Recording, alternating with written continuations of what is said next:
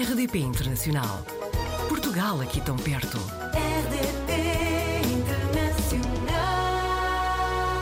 Hoje, nos Apanhados na Rede, conhecemos a Carolina Mora. É de Lisboa, depois viveu na Noruega e na Irlanda e está desde janeiro em Atenas, na Grécia. Carolina, obrigado por ter aceitado o convite. Obrigada eu. E achei uma, achei uma coisa muito interessante, eh, porque a Carolina estudou cultura e média, mas também fez uma pós-graduação em História e a cultura da religião. Estava destinado a viver na Grécia ou não? É uma pergunta engraçada porque, sinceramente, eu vim cá parar por acidente. Foi, foi um acaso engraçado. Nunca Eh, tinha pensado então, um dia, Nunca. Tendo em conta a sua formação, estava, estava tudo encaminhado. Eu, para ser sincera, eu estava a ver os países nórdicos. Eu sempre fui muito eh, fixada nos países nórdicos, nas culturas e nas regiões nórdicas. Por- O que é que Eh, a fascinava na cultura nórdica? A mitologia, acima de tudo, eh, o mundo mágico, na cultura celta, há fadas, na mitologia nórdica associada aos povos escandinavos, temos os trolls, temos todo um conjunto de um mundo de criaturas eh, associadas a um mundo invisível. eh. Eu acho que é a relação com a natureza que essas duas culturas e mitologias têm, que é muito marcante. E foi também por isso então que quis ter a experiência na Noruega, num país nórdico? Sim, foi. Aca- foi, foi mesmo. Eu fui para a Noruega para experienciar um- não só um modo de, de vida diferente, como também eh, o querer estar em contacto próximo com a natureza, porque realmente os noruegueses e os escandinavos no geral são muito virados a isso. Eles gostam mesmo da, da natureza e todos os dias caminham no meio de florestas e parques e é é um modo de vivência completamente diferente do nosso de português. E na Irlanda, qual é que era o fascínio? Eles são mais ligados à, à cerveja, muito, não é? Também há a parte dos, dos eh, duendes, há essa cultura, não é? Acho que não estou errado. Sim, Eh, qual é que era o fascínio com, com a Irlanda? eu quis continuar eh, o percurso de- da natureza, vá assim, falando de modo muito coloquial, e a cerveja é realmente também um tema muito interessante porque eu, eu e o meu namorado que também me acompanhou no, no mundo na descoberta da Irlanda, na Noruega fui sozinha, ah, mas na Irlanda ah, nós os dois tínhamos trabalhado e conhecemos no mundo da cerveja, cerveja artesanal, ah, e portanto foi, íamos para um, um povoado, vá, porque aquilo nem, nem chega a ser uma vila, na Irlanda, com pubs locais e, portanto, tínhamos a natureza e tínhamos essa, essa oferta de cerveja Uau! diferente, vá. E a Carolina diria. faz cerveja artesanal? Não, mas adorava fazer. Eh, chegou a passar-me pela cabeça, mas depois a vida deu outras voltas e, e pronto, vim aqui parar. Qual é a melhor cerveja que já provou? Uh, se calhar uma Amber Ale uh, Latrap, que é uma quadruple, mas ela é estilo belga, mas ela no fundo é holandesa. É a única dessas todas que é holandesa. Tem um toque caramelizado, é fantástico. Agora perdi-me um bocadinho que eu não sou tão especialista em cerveja, vejo. Não Não. faz mal. Mas eh, quando vai para Atenas, qual é que é então a, a razão? Já percebemos a, a questão mitológica até na- nos países nórdicos. Atenas, a Grécia, também é muito rica nesse aspecto. Sim, sim, sim. Um, a história, a história deste país, a meu ver, tem, tem dois pontos marcantes, que é a- mitologia, portanto, a altura, o período clássico, e depois o, o período otomano e bizanti- eh, bizantino, mas não vamos entrar por aqui. O que, o que é que eu queria hum, dizer? Eu vim parar aqui por acaso, porque lá está, todos nós hoje em dia temos LinkedIn e Foi exatamente eu- onde a encontrei, já agora, já que estamos Isso, no eu apanhado calculei, eu calculei. Eu também encontrei o seu perfil para ver com quem é que estava lá a lidar.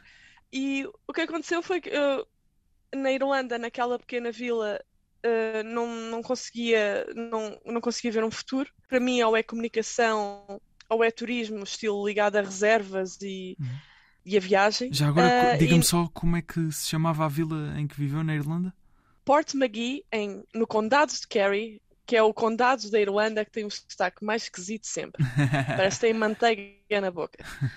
Mas estava a dizer Mas que é- gostava de trabalhar sempre ligado ao turismo, à cultura. Sim, sim, sim. eh, porque eu vim, vim de comunicação, não é? Mas Claro. sempre tive um cruzamento com o turismo, porque fiz cultura e comunicação. E, e portanto, não estava a haver desenvolvimentos lá. E depois tive que vir para Portugal devido a um problema de, de saúde. E fiquei muito aborrecida pelo que comecei a enviar currículos online. Eu só vi que o trabalho era remoto, não reparei que era na Grécia. Ligaram-me. Ah, e pronto, eu não tinha nada a Então, perder. então ainda não, cons- não estava a contar sequer que tinha enviado um currículo para um trabalho que era na Grécia, é isso? Não, foi, foi mesmo acidental, não, não- porque eu nunca vi uma vida na Grécia e vim cá parar, foi mesmo. Então, Hoje em dia é piada.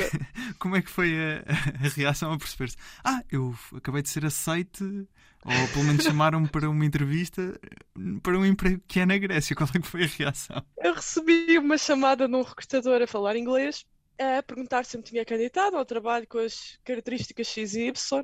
Eu disse que sim, e perguntaram-me se, se eu estava disposta a mudar-me para a Grécia. E eu fiquei assim um bocado pasmada. Como assim? Como para a Grécia? Sim, sim, o trabalho é na Grécia. Ah! Então, sendo assim, epá, por que não? Por que não? E ainda consegui convencê-los aqui no meio de umas artimanhas, consegui eh, enviar o currículo do, do meu namorado também para virmos os dois. Ah, e conseguimos convencer a empresa a contratarem-nos ao- aos dois. No entanto, já lá não estou, mas, eh, mas estou na Grécia ainda. Noutra, noutra empresa, portanto, noutro trabalho. É. Exatamente. então, não estava à espera de- deste acaso, não é? De- Não. Alguma vez lhe tinha acontecido enviar um, um currículo e depois a perceber-se de repente candidatei-me para, não sei, trabalhar no Kosovo, por exemplo? Nunca. Eu como sou assim muito espontânea nestas coisas, á- às vezes acontecem-me assim uns episódios engraçados, eh, mas acho que este, assim, a este nível, acho que nunca me tinha acontecido de mudar assim de país por acidente. eh, Esta é nova. Tomou a decisão no próprio instante, decidiu logo, claro que vou para a Grécia Claro que vou, não, não tinha nada a perder. Em Portugal não tinha nada a perder, portanto, por que não? E já que estamos a falar de- dos vários trabalhos até que foi tendo, a Carolina foi professora de yoga, guia Uhum. turística, copywriter, entre muitos outros. Sempre quis ter este modo de vida assim super, quase itinerante, não só de país para país, mas de área para, para área, de profissão para profissão. Ou, por outro lado, gostava até de estar mais dedicada só a uma área e explorar várias vertentes nessa mesma área. Eu gostava de estar dedicada mais a uma área. Quando estava na faculdade, fiz um estágio em copywriting. Copywriting em si já era para a Hertz Portugal e, portanto, e onde eu brilhava, passa a expressão, era na escrita de artigos e, e de, e de pequenas publicações de, ligados a- via- à viagem. Eu tentei voltar para o mundo do copywriting e em Portugal é, é bastante complicado, ou temos um, um grande networking, ou estamos tramados, passa a expressão. Eu acho que foram as circunstâncias da vida que me fizeram ter sempre, esse- sempre fui uma pessoa bastante responsável e tinha que pagar contas, infelizmente é, a vida é assim. Se eu pudesse só viajava. Ah, e portanto fui sempre atrás um bocado daquilo que me permitia continuar os meus estudos, porque eu, a certa altura, achei que ia fazer um doutoramento é ligado à religião, porque eu também tenho um fascínio pela Ásia, ou outros dos mu- muitos interesses que tenho, mas depois achei que esse, esse mundo ah, iria aprisionar-me ah, e, portanto, não só geograficamente, como também é muito regrado. A minha ideia era viver do yoga e, e de um copywriting ligado a viagens ou algo do género, mas a vida mostrou-me, levou-me a outras, Um caminho diferente. Outras águas. Exato. A Carolina disse uma coisa muito interessante que foi se pudesse estava sempre a viajar. Então, eh, para terminarmos, até gostava de perguntar, tendo em conta a história que nos contou, imagino daqui a uns anos está para sair da Grécia e está a enviar currículos e por acaso percebe-se, enviei outra vez um currículo para um trabalho que é noutro país. Qual é que gostava que fosse esse país para, para o qual as estavam a chamar? É, pá, eh, eu não sei se gostava de voltar para os países escandinavos. Eu não sei se queria voltar ou para a Noruega ou se experimentar a Suécia ou a Islândia ou voltar para a Irlanda, não sei. Algum Eh, sítio em que esteja frio? Sim, eu não gosto de calor. Eu sei, eu nasci, claramente não nasci portuguesa. Estão 30 e tal graus desde maio. Eu estou desejosa que a chuva chegue. Um, mas sou das poucas. Portanto, um, vamos ver. Eu não, não sei, eu não quero fazer muitos planos porque todos os planos que eu fazia nunca me nunca corriam como eu queria. Vamos ver o que é que surge no LinkedIn, não é? Exatamente, exatamente. Carolina, muito obrigado pelo testemunho. Obrigada eu. Portugal ao alcance de um clique. facebook.com barra rdp internacional. Portugal aqui tão perto.